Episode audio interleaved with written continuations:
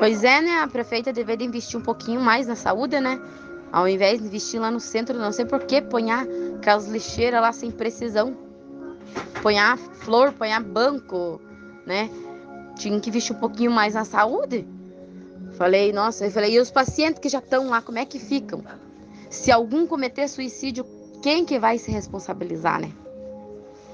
Eu queria ter a oportunidade, sabe, de conversar cara a cara com a prefeita e ver o que ela me diria. Porque a, a maioria dos pacientes saem de lá revoltado, fora os que não saem de lá vão direto para internar. E imaginem, ainda saem lá tudo um, né, os, tem uns que dão acesso lá na hora e eles não podem fazer nada.